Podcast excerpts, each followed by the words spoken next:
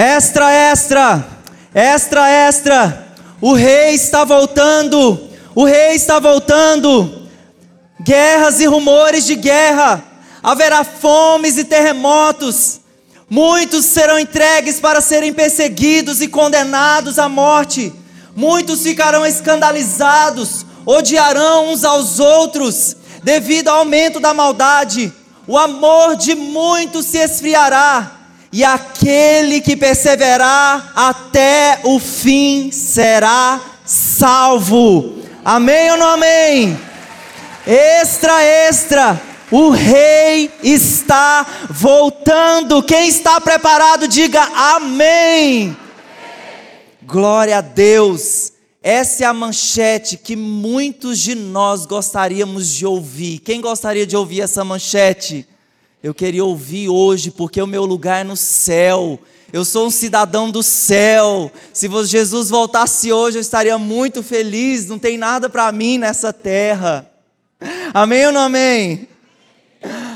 Se Jesus, se você soubesse, através de uma manchete de jornal, lógico que não vai ser assim, mas se você soubesse que Jesus voltaria amanhã de manhã, o que você faria? Quais as coisas na sua vida que de hoje até amanhã de manhã você consertaria?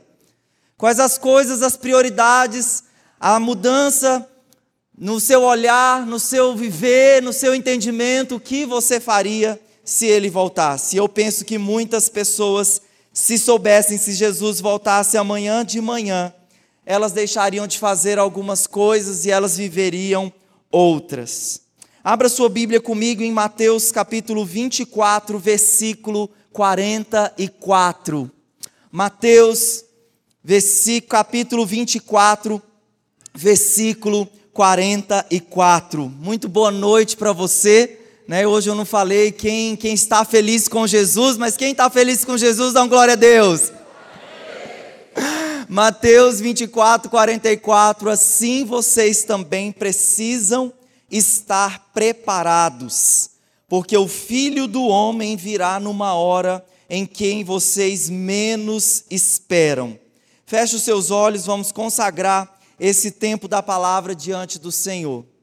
Pai, muito obrigado pelo privilégio de estarmos reunidos em tua casa, Senhor, nessa noite. E nós, Senhor Deus, nos vamos nos expor às palavras do próprio Senhor Jesus às direções, aos ensinos do Senhor. Ele diz: Eu voltarei, eu voltarei para buscar a minha noiva, eu voltarei para buscar aqueles que estão se santificando, se preparando, aqueles que estão aguardando ansiosamente a minha volta.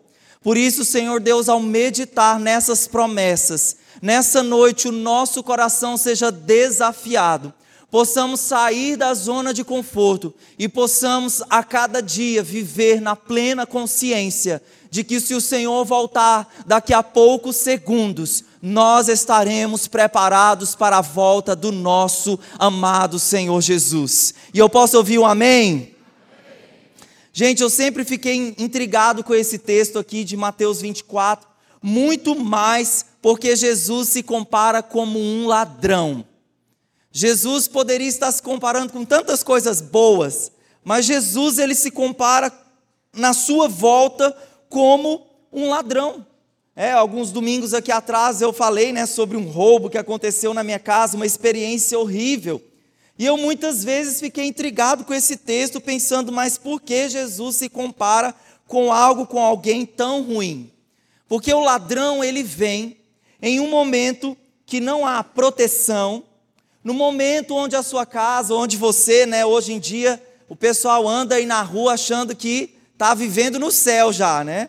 E aí vem o ladrão e toma o celular. Né? Os índices de roubo de celular são gigantescos, porque ele vem em um momento, em uma hora em onde você não vai estar, onde a pessoa não vai estar atenta, não vai estar vigilante. Mas eu estava compartilhando esse texto esse momento aqui de Mateus 24 com a, com a minha esposa, com a Luana, e a Luana falou assim: meu amor, para aqueles que estão na luz, eles não vão ser pegos de surpresa. Quem está na luz não vai ser uma surpresa a volta de Jesus, mas sim as pessoas que estão em trevas, elas que serão surpreendidas pela volta de Jesus como um ladrão. Aí sim vai ser muito tarde para essas pessoas que estão em trevas. Porque aquelas pessoas que amam a palavra de Deus, e eu creio que é esse povo aqui, esse povo de Deus, lindo e cheiroso aqui da Past Church. Esse povo é um povo que se santifica, que ama a palavra de Deus. Esse povo aqui, você, não será pego de surpresa. E esse texto de Mateus 24, ele aponta para nós alguns sinais. Jesus está falando quando vocês virem esses sinais, e alguns desses, né, que seu pastor entrou de forma muito corajosa e muito teatral, não é para assustar o seu coração, mas realmente é para alertar algo que nós já temos visto, que já está estampado na capa dos jornais diariamente nas notícias da internet, situações como essa. Jesus está voltando, os seus sinais estão por aí. Porém, hoje à noite eu gostaria de concentrar em Mateus 25. Então, Jesus vem falando dos sinais do fim, e aqui em Mateus 25, Jesus conta três histórias. Jesus conta duas parábolas: a parábola das dez virgens, a parábola dos talentos e uma outra história que não é uma parábola, certamente é uma história verídica que Jesus já viu no céu e que vai acontecer. E essas três histórias, essas três palavras que Jesus dirige para o seu povo, elas, apesar de serem diferentes, elas terem personagens diferentes, mas elas falam uma coisa ao nosso coração: a necessidade que nós temos de estarmos preparados para o encontro com o nosso Senhor. A necessidade que nós temos de antes, talvez você lê o livro de Apocalipse e você vê uma besta que sai um chifre no meio da testa dela e você se assusta com a leitura do livro de Apocalipse, mas eu creio que antes da vinda de Jesus, você precisa estar atento e você precisa colocar em prática aquilo que Jesus disse aqui em Mateus 25 se você estiver focado antes da vinda do Senhor e preparado da forma como o Senhor está nos ensinando aqui, meu irmão, você não precisa temer a besta quadrada, colorida que vem do mar, que sobe do céu, que vem na terra. Você não vai precisar temer, caso seu coração seja encontrado diante de Deus de forma vigilante. Então hoje eu estou começando essa série extra extra, o rei está voltando e nós vamos concentrar nas duas primeiras parábolas que falam sobre vigilância e sobre diligência. Diga assim comigo: vigilância e diligência, que é o nosso tema dessa noite. E a pergunta que eu tenho para você, e eu vou repetir ela talvez por 30 vezes nessa palavra, eu faço para você uma pergunta. Meu irmão, minha irmã, você está preparado para a vinda de Jesus? Vira para a pessoa que está do seu lado e pergunta para ela, com fé: Irmão, você está preparado para a volta de Jesus? Se seu irmão duvidou aí na resposta, fique muito atento aos princípios dessa palavra, amém? Então diga assim comigo: vigilância e diligência. Vigilância é o nosso primeiro ponto. Mateus 25, 13. Portanto, vigiem, porque vocês não sabem nem o dia e nem a hora. Seria muito bom se nós fôssemos realmente alertados. Amanhã Jesus está voltando, seria ótimo. Mas a palavra diz aqui: vocês não sabem o dia e nem a hora. Então, nesse primeiro momento, eu quero concentrar na parábola das dez virgens. E nos tempos de Jesus, o casamento ele acontecia em três etapas, três fases. As duas primeiras etapas aconteciam quando o casal assinava um contrato. A segunda etapa, quando acontecia o noivado na casa dos pais da noiva. E a terceira etapa, que é o que descreve aqui nessa primeira parábola, que é quando o noivo ele vai até a casa da noiva para buscá-la, conduzi-la até a sua casa e ali haveria uma festa. Porém, nessa condução da noiva, nós temos aqui as amigas da noiva que vinham acompanhar esse cortejo, acompanhar essa ida do noivo à noiva até no local da festa. Então, esse aqui é o contexto, é assim que acontecia essa situação. Então, essas amigas da noiva, diga assim comigo: dez amigas, que nós vamos chamar aqui das cinco dentre as dez, cinco imprudentes e cinco prudentes. Essas dez amigas, cinco delas estavam preparadas e cinco delas estavam despreparadas. E aqui, quando as despreparadas, porque, como a Bíblia fala, ninguém sabe o dia e a hora que o noivo vem, esse noivo que estava sendo aguardado pela noiva, ele se demora. Nem parece os casamentos aqui no Brasil, não é? Só que aqui no caso, quem, quem demora é a noiva, né? Nesse caso aqui é o noivo que está atrasado um pouquinho. A Sandra ali que trabalha com casamento sabe muito bem disso, né? Até riu ali, né, Sandra? Então o noivo se demora para o casamento e aquelas amigas, elas percebem assim que as suas lâmpadas iriam se apagar, porque elas não haviam levado pilha. Se nós fôssemos atualizar nesse momento aqui, essa parte da Bíblia para a linguagem de hoje, em vez de óleo, elas deveriam, elas, elas estavam com baixa bateria. Né? No seu celular, elas estavam com pouca bateria no seu celular. E quando elas percebem que elas iriam perder o momento da festa, porque quem não gosta de ir numa festa, meu irmão? Comer de graça, à custa dos outros, ainda mais num casamento, coisa boa. Quando essas amigas elas percebem que elas perderiam aquele casamento da noiva, elas saem em busca de óleo, porque as prudentes falaram: do nosso óleo nós não vamos compartilhar. Já vou falar já já dessa atitude dessas prudentes. Então nós temos aqui dois personagens principais nessa parábola. Nós temos o noivo, que aqui é representado pelo Senhor Jesus, que vem buscar a sua amada e gloriosa noiva, a igreja de Jesus, vocês, amém? E nós temos aqui essas dez virgens que elas estão representando a igreja que está aguardando a volta do seu Senhor. E essa parábola, ela tem o propósito de nos alertar para vigiar e para estarmos preparados para a vinda do noivo. Eu não sei você, mas como eu falei para você, a minha cidadania está nos céus, como a Bíblia diz. O meu lugar, a minha casa está no céu, a minha casa não está aqui.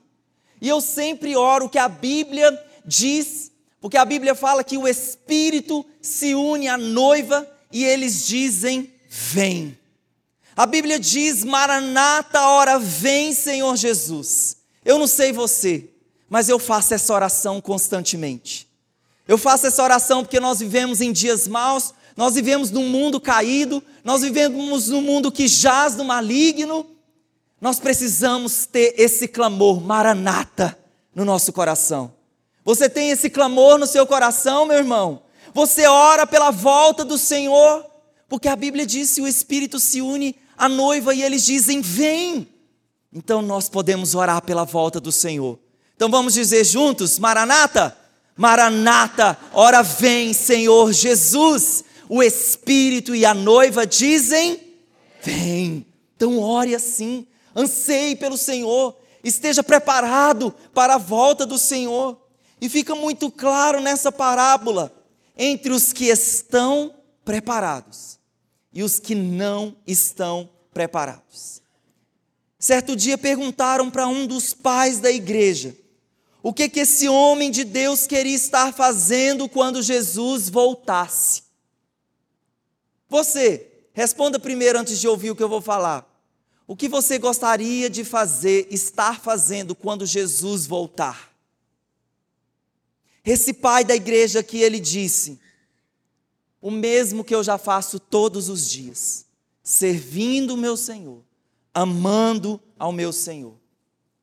E o fato é, meus queridos irmãos, que há no nosso meio, que há uma igreja nos quatro cantos da terra, que vive com essa consciência viva no seu coração que vive com esse clamor maranata no seu coração. àqueles que entendem o seu propósito em Cristo Jesus e estão constantemente aguardando e estão preparados para a vinda do Senhor. Porém, eu preciso dizer para você uma triste realidade: que tem muitas pessoas que frequentam as nossas igrejas, mas elas nunca nasceram de novo. Pastor Eibe diz que o nosso propósito como igreja não é fazer convertidos.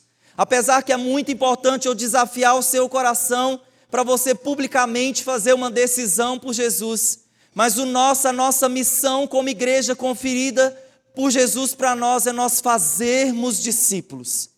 É nós realmente nascermos de novo. O discípulo é aquele que nasce de novo. O discípulo é aquele que a vida do Senhor é conhecida no seu coração. Há transformação no coração daquela pessoa que nasce de novo. E há muitas pessoas das nossas igrejas que elas têm uma fé intelectual, elas têm uma fé religiosa, elas frequentam a igreja domingo porque domingo é o dia que todos estão em uma igreja. Porém, elas têm uma fé que parece que elas não creem em Jesus. Parece que as suas atitudes, as suas palavras no dia da angústia, no dia, nos dias maus, elas não conseguem compreender a obra da cruz. Elas não conseguem aplicar as promessas.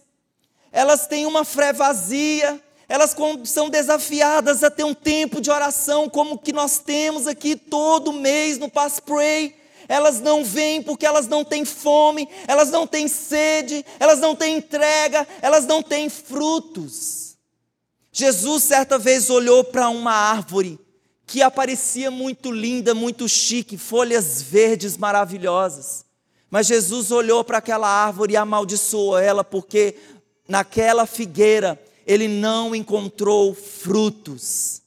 Então, toda pessoa que entrega a sua vida para Jesus, ela precisa apresentar frutificação. Essas são evidências de salvação. Então muitas pessoas são como essas virgens imprudentes. Elas não têm óleo, elas não têm vida dentro delas, está se acabando, elas não estão preparadas. E existe aqui uma diferença entre elas. A diferença entre as duas é porque parte desse grupo está se preparando, está se santificando, está vigiando.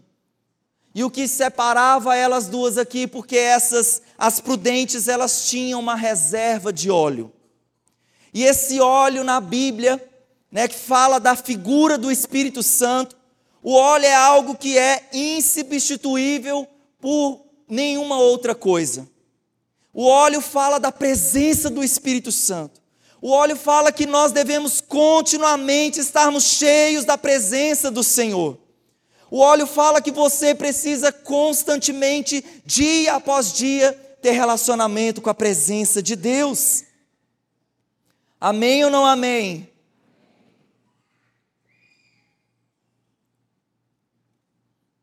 E você, meu irmão, deve compreender que mesmo você andando ao lado de pessoas ungidas, talvez você tenha uma mãe que ora por você, que você diz que é uma intercessora na sua vida, Talvez você tenha homens, andam ao redor de líderes, trabalham com pessoas que são cheias de Jesus. Mas eu quero dizer para você que isso não é suficiente para você garantir o seu ingresso nessa festa, nas bodas do Cordeiro. Não é suficiente apenas estar associado a alguém cheio de Jesus, como se isso fosse uma procuração. Olha aqui, anjo de Jesus. O pastor Willi escreveu que eu sou procurado e que eu posso entrar no céu porque ele me deu uma procuração no nome dele para entrar no céu. Isso não existe, meu querido. O óleo você precisa carregar com você. Você precisa encher as suas candeias com óleo, está cheio de Jesus. Amém ou não amém? Então ninguém entra no céu por procuração ou à custa do relacionamento que outra pessoa tem com Deus. Então as imprudentes, elas pedem para as prudentes um pouquinho, dá para nós um pouquinho. Nós estamos precisando, as nossas lâmpadas estão se apagando. E que eu vou falar para vocês é que quando eu lia isso, eu achava, meu Deus, que falta de Jesus, dessas virgens prudentes, porque pediram para elas emprestado e elas deram um não bem na lata. Para elas, não. Busque o que é de vocês. Esse é para nós. Esse é o nosso combustível para chegar nas bodas, na, na festa. Vão atrás, vão ver se vocês encontram. E eu queria fazer uma pergunta aqui para os empresários. Nós temos muitos empresários de sucesso aqui. Amém ou não amém? Deixa eu ver os empresários de sucesso. Se você é empresário que conquistou toda uma vida, você tem uma empresa bem-sucedida, você realmente ao longo dos anos construiu algo sólido, se você colocaria lá na cadeira de gerência, lá, lá, no, seu, lá no, na, no seu negócio, Diego, você colocaria lá na cadeira de gerência alguém despreparado, alguém que nunca teve experiência para aquela área, alguém que nunca conquistou, que tem um currículo, que tem uma preparação devida para estar lá, com certeza você não colocaria lá na sua empresa alguém despreparado. E eu queria compartilhar com vocês uma história de uns pescadores que eles saíam para o alto mar para pescar e trazer para a vila dos pescadores a subsistência. E eles saíram para o alto mar e ao retorno, após algumas semanas, o capitão do navio sempre tinha um costume de, ao aproximar a vista da cidade, ele pegava um binóculo, reunia os pescadores e na, daquele binóculo ele via quem estava no cais da cidade. E aí ele dirigia os pescadores e falava: Rogério, a Etienne está lá te esperando. Deixa eu ver outro casal aqui. Douglas, a Tayla tá lá te esperando. Vai falar nada não, Douglas? Porém, teve um dos pescadores que não ouviu o nome da sua amada, da sua esposa. E ele já começou a ficar preocupado. Será que aconteceu alguma coisa com ela? E quando ele chegou no cais, averigou todo mundo: cadê a minha esposa? Cadê a minha esposa? Perguntou, Fulano, você viu minha esposa? Ninguém. E ele falou: Vou sair correndo para casa. Subiu a colina, abriu a porta de casa. Quando ele abriu a porta da sua casa, a esposa olha para ele e fala assim: Eu estava te esperando. E aí ele olha para a esposa e fala para ela assim: Será mesmo que você estava me esperando? Enquanto todos os outros pescadores estavam lá, todas as outras esposas dos pescadores estavam lá aguardando com grande expectativa a volta dos pescadores, e você está aqui. E aí ela falou: Come essa buchada aí agora para completar. O que, que isso fala para nós? Que essa esposa, ela não, ela não tinha expectativa pela volta do seu esposo. Ela não tinha expectativa, ela não estava lá no cais vendo se o amado dela iria voltar. Essa é uma visão, essa é uma pintura, esse é o quadro que Jesus está pintando para nós aqui. Aguarde o amado com grande expectativa. Mateus 25, 6. Quando falaram, o noivo se aproxima, saiam para encontrá-lo.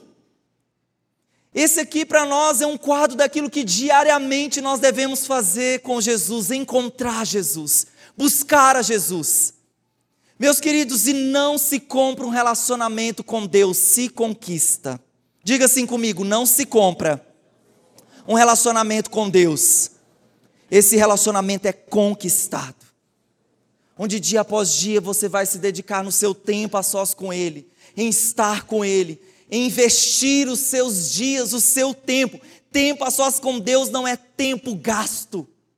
Tempo a sós com Deus é tempo investido nos pés do seu amado.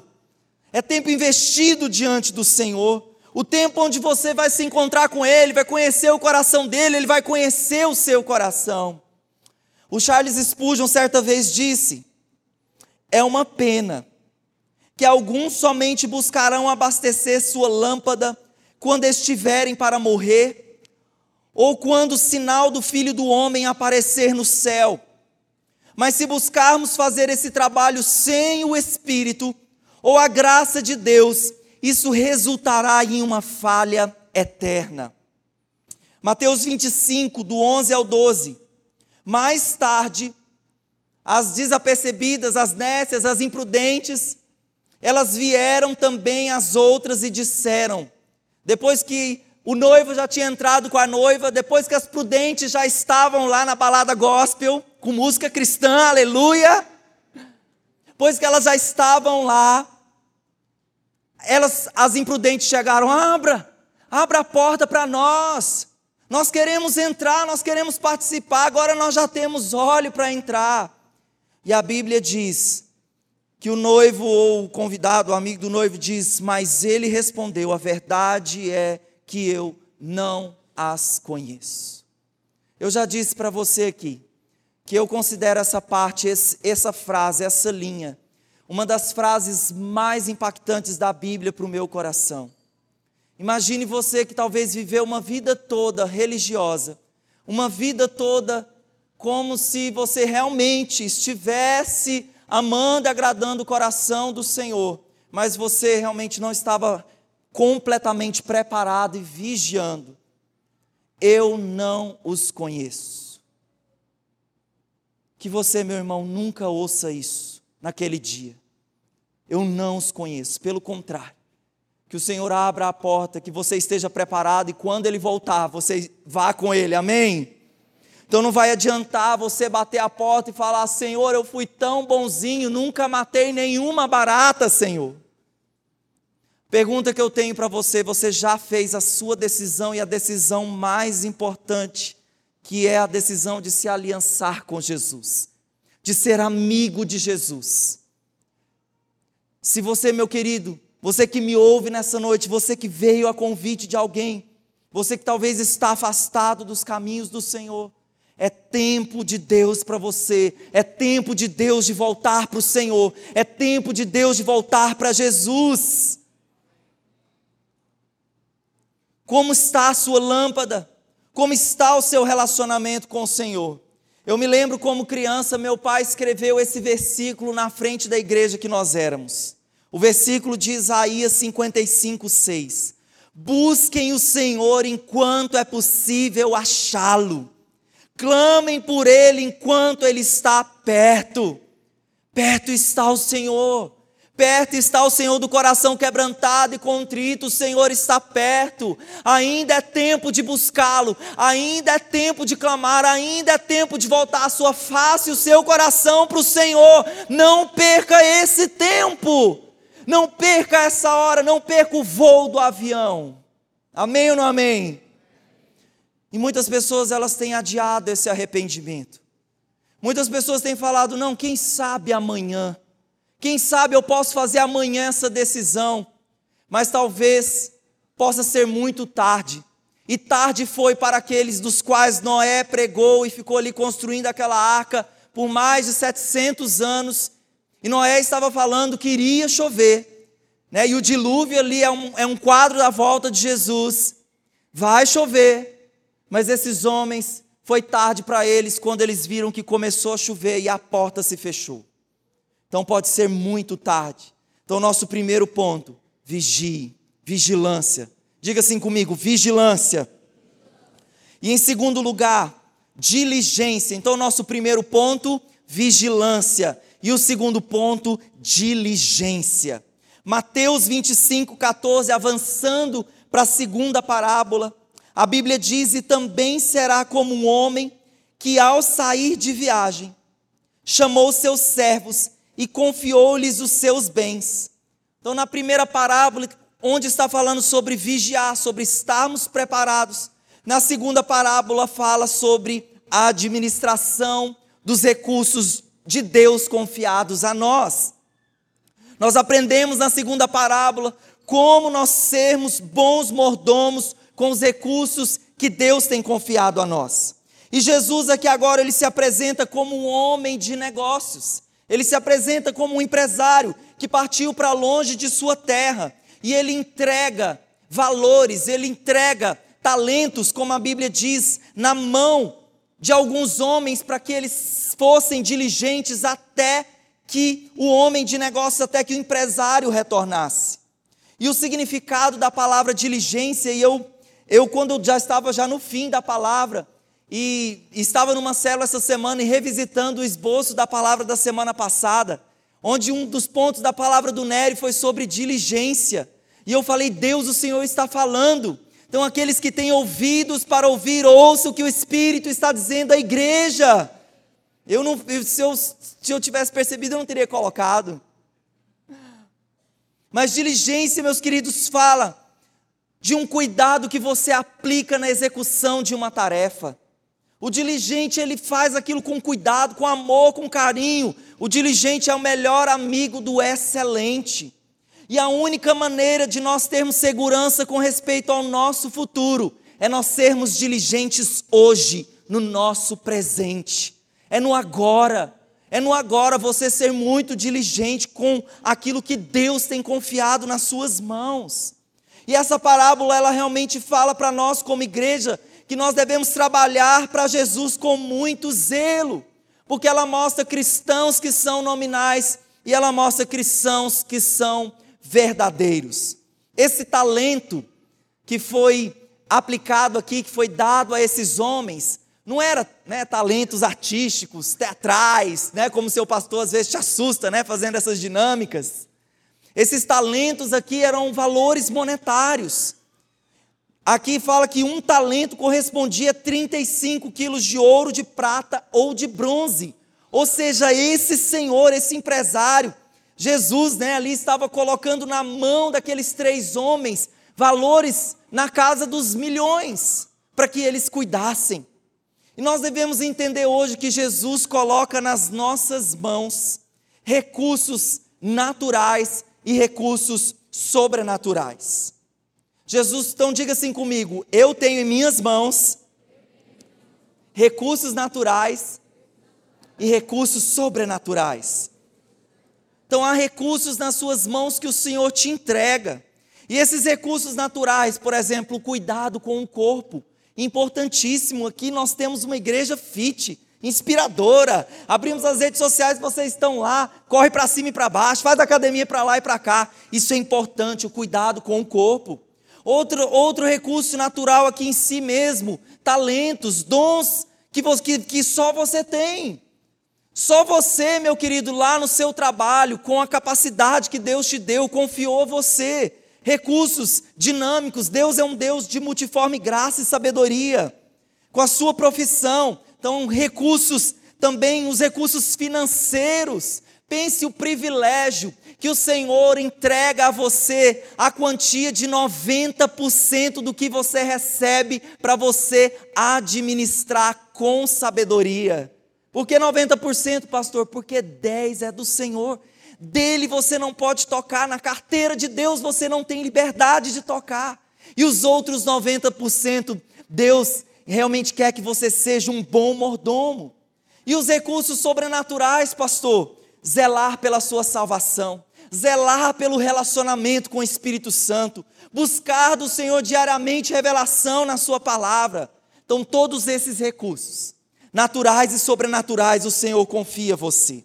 E essa parábola dos talentos, ela tem três etapas muito bem definidas. Ela tem começo, meio e fim. Em primeiro lugar, o Senhor ele entrega e distribui os talentos. Em segundo lugar, ele vê, existe aqui o que os homens fizeram, onde eles aplicaram, o que eles fizeram com aquilo que foi lhes confiado. E em terceiro lugar, houve uma prestação de contas. E eu preciso passar por cada um desses processos. Primeiro processo, os talentos, eles são distribuídos. Então, Mateus 25, 14, a Bíblia diz: chamou seus servos e confiou-lhes os seus bens. Gente, pense no privilégio. O pastor Ricardo, né, pai da, da, da Pauline e da Paola, né, que é pastor da nossa igreja lá em Araguaína, Pastor Ricardo, quando recebi uma missão do pastor Jackson, ele vinha falar comigo, pastor Willy, libera aí um recurso porque o pastor Jackson me deu uma missão. Meu irmão, se fosse uma missão para ir na esquina comprar uma balinha, ou ganhar uma alma lá, não sei, não sei lá onde, Mas o pastor Ricardo sempre chegava, meu irmão, eu recebi uma missão. E Deus tem confiado a cada um de nós uma missão, e uma missão muito importante. Seja, meu querido, fiel no pouco, na missão, que talvez hoje seja pouca que você está recebendo. É uma missão que Deus entrega para o seu coração, amém ou não amém? O Senhor entrega os tesouros dele, os recursos dele nas suas mãos para que você seja um sábio mordomo. Em segundo lugar, nós devemos aprender a ser fiel com esses recursos. Olha só o que Mateus 25, no 15 diz a um desses deu cinco talentos, a outro deu dois, a outro um, a cada um de acordo com a sua capacidade. Então diga assim comigo: a cada um de acordo com a sua capacidade.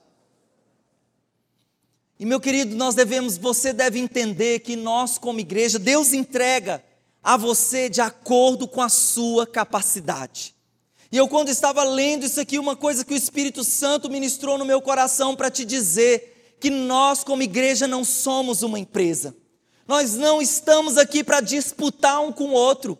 Nós não estamos aqui para mostrar quem é mais cheio de Jesus, quem não é, quem ganha mais almas, quem não é, quem multiplica a célula mais do que o outro, quem ora mais ou quem não ora. Nós não estamos em uma corrida. Nós estamos em uma missão e nós somos um corpo, e esse corpo caminha sim. Eu quero dizer para você por que não é uma corrida. Porque o que recebeu cinco talentos, ele multiplicou. Foram dez, ele conseguiu entregar na mão do seu senhor dez. O que tinha dois, ele multiplicou para quatro. E quando o Senhor vai dar, vai falar para ele, vai o elogiar, ambos recebem o mesmo elogio. Ambos recebem o mesmo elogio, servo bom e fiel. Então Deus não está falando assim, ó, o que recebeu mais, entra mais e está mais, tá mais lá na frente. Como se a vida cristã fosse essa corrida da gente ficar disputando e degladiando um com o outro, não. O Senhor, ele, o que ele viu? Fidelidade. O Senhor viu fidelidade para com a capacidade que cada um tem. Amém ou não amém? E o terceiro, esse terceiro ponto aqui é a prestação de contas. Eu já dei uma acelerada aqui, mas voltando um pouquinho aqui agora, quando o, o empresário, o dono de, daqueles talentos retornou. E a Bíblia diz lá em Romanos 14, 12: Assim cada um de nós prestará contas de si mesmo a Deus. Você pode declarar esse versículo comigo? Vamos lá? Vamos ler juntos? A igreja lê junto esse versículo.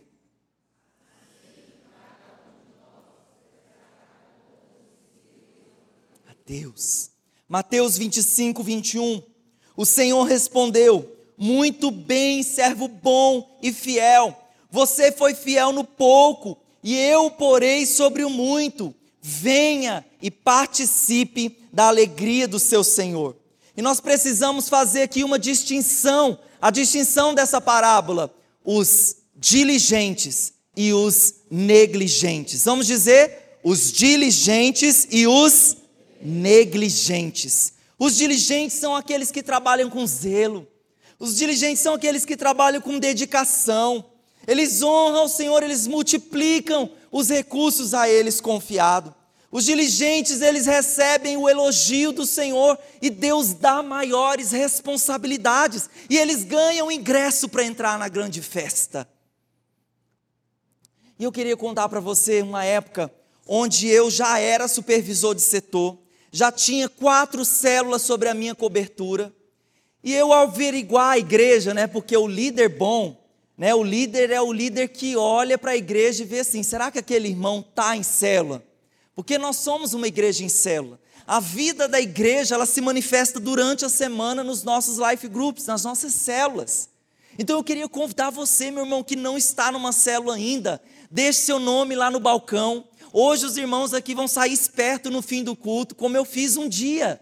Um dia eu estava olhando no culto e percebi que a irmã Creuma, a Creuma, mãe do Tiago, esposa do Cláudio, ela não estava em célula. E eu fui, cheguei nela e falei, minha irmã, qual é a célula que você está? E ela falou, nenhuma ainda. Onde você mora? Ela falou, eu moro lá no Lago Norte. Eu falei, minha irmã, onde é isso? Né? Ela falou, fica um pouquinho mais para lá, tá bom, eu moro no Norte também. E eu desafiei ela, vamos abrir um GE, que hoje é o que nós chamamos de casa de paz. Vamos abrir um grupo evangelístico lá na sua casa. E a Creuma disse sim. Porque, Creuma, nós queremos estabelecer uma igreja Past Church, né, uma igreja da paz na época, lá na sua casa, e ela disse sim. E nós fomos, fizemos ali sete semanas, e eu falei, Creuma, chame os seus vizinhos, chame os seus familiares. E a Creuma chamou a Eva, cadê a Eva? Ela estava por aqui, aqui a Eva. Veio de manhã e veio à noite, né, Eva? E a Eva foi, e as meninas, a Maria Vitória era pequenininha, né, a Maria Júlia, a Maria Júlia já era né, adolescente, e quando essa família chegou lá e era um grupo evangelístico, e nós ministramos a palavra, ministramos o evangelho, fizemos apelo, e a Eva fazia parte de outra igreja, né, de uma igreja aí mais tradicional por aí. E eles ali entregaram a vida para Jesus naquele GE. E não somente eles, e hoje nós temos aqui até hoje essa família compromissada com Jesus. E quando vem adulto para a célula, vem criança. E começaram a vir várias crianças. Eu falei, Creuma, o que, que nós vamos fazer com essas crianças? Nós vamos dispensar elas? Vocês acham que o pastor Willis ah, falou isso alguma vez na vida? Não. Creuma, nós precisamos cuidar delas. E a, pode colocar a foto aí. Olha a foto dessa célula. Olha a, a, a célula que nós abrimos nesse tempo. Eu não tinha líderes, eu estava liderando os adultos. Mas o Senhor mandou pessoas. E já tem nove anos, nove anos que nós temos um trabalho consolidado lá no Lago Norte com essas crianças. E eu quero dizer para você que em 2024 nós estamos precisando de líderes para crianças no Lago Norte. Eu preciso de missionários dentro dessa igreja que vão dizer sim a Jesus. Que Jesus vai confiar nas suas mãos crianças para que vocês sejam missionários, começando aqui dentro da nossa cidade. E eu queria contar para vocês que quando a Creuma abriu a, a porta da casa dela, ela abriu a porta da casa dela para um milagre. Porque o Cláudio já há alguns anos, o esposo, né, o Cláudio já há alguns anos vinha de um padrão de vício no alcoolismo. Ele me liberou contar essa história para os irmãos. Há alguns anos o Cláudio preso no alcoolismo. E a Creuma, quantas vezes ele já liderando célula, e chegava para mim, para Luana, falava: Pastor, como está difícil. Eu quero desistir, eu não aguento mais essa vida. E eu falava para ela: Creuma, persevera, Creuma, persevera. E graças a Deus e também com o apoio de vários irmãos, e o Cláudio sendo discipulado, e nós amando, né? O Cláudio hoje está firme com Jesus. Está firme com Jesus, liderando, servindo. Hoje nós temos o Tiago, que lidera um dos ministérios mais fortes dentro dessa igreja, que é o Difflin Start. Nós temos a Tamires, né, a filha, que por amor a Jesus tem dado a vida dela como missionária em outro país, na Índia. E eu fico pensando, meus irmãos, eu faria tudo de novo, eu recomeçaria. Eu estaria lá de novo, eu faria isso novamente. Tem uma teologia maligna que diz: não deixe que as pessoas elas vão entregar a vida delas para Jesus, não precisa de ninguém ir lá evangelizar elas não. Pelo amor de Deus, as pessoas estão se perdendo. As pessoas precisam ouvir do Evangelho, ouvir do amor de Deus, precisam de servos bons e fiéis que vão ser fiéis no pouco colocado nas suas mãos. O Senhor está chamando esses corações aqui disponíveis. Esses corações que vão dizer sim a Jesus, esses corações que vão colecionar testemunhos de vida para a honra e para a glória do Senhor. Então, o diligente aqui, ele recebe o recurso, ele multiplica e ele presta contas do seu trabalho. Eu esqueci de colocar, né, pedir para pôr a foto do Cláudio, né? Pode colocar a foto do Cláudio aí. É o, o Cláudio aí já nessa época, né, nesse trabalho nós tendo com ele hoje, ele está firme e forte para a glória de Jesus. Mas eu não posso deixar dessa noite de te falar do negligente.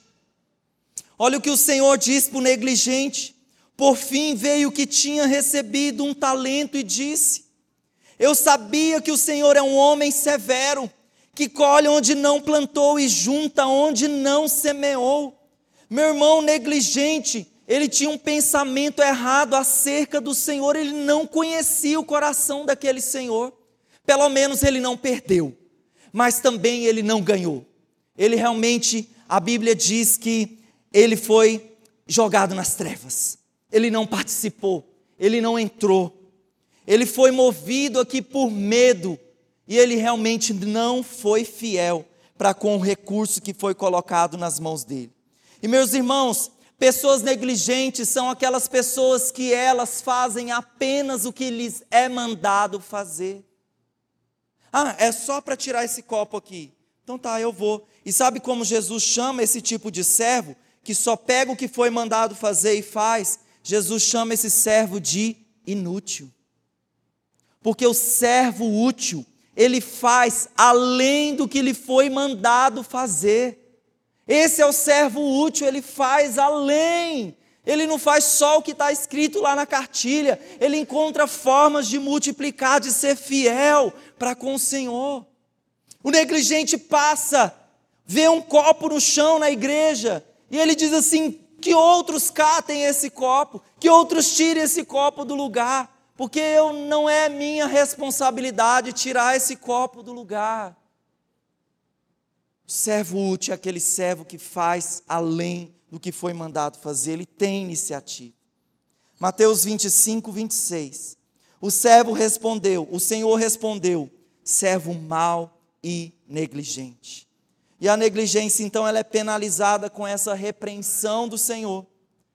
Ele perde a responsabilidade que ele tinha. Ele não foi fiel no pouco, muito menos quem é fiel no pouco não vai ser colocado sobre o muito. Ele perde o que ele tinha. E a Bíblia fala: lancem fora o servo inútil nas trevas. E eu me lembro da minha mãe, como criança, falar para mim: vai ter com a formiga, ó preguiçoso. E olha só a lição da formiga para nós aqui em Provérbios 6, dos 6 a 11. Observe a formiga preguiçoso. Reflita nos caminhos dela e seja sábio. Ela não tem chefe, ela não tem supervisor, ela não tem governante, ela não tem pastor que fica perguntando se ela discipulou, se já fez a visita, se já fez, se já. Ela não tem. E ainda assim, ela armazena as suas provisões no verão, e na colheita, e na época da colheita, ajunta o seu alimento. Até quando você vai ficar deitado preguiçoso?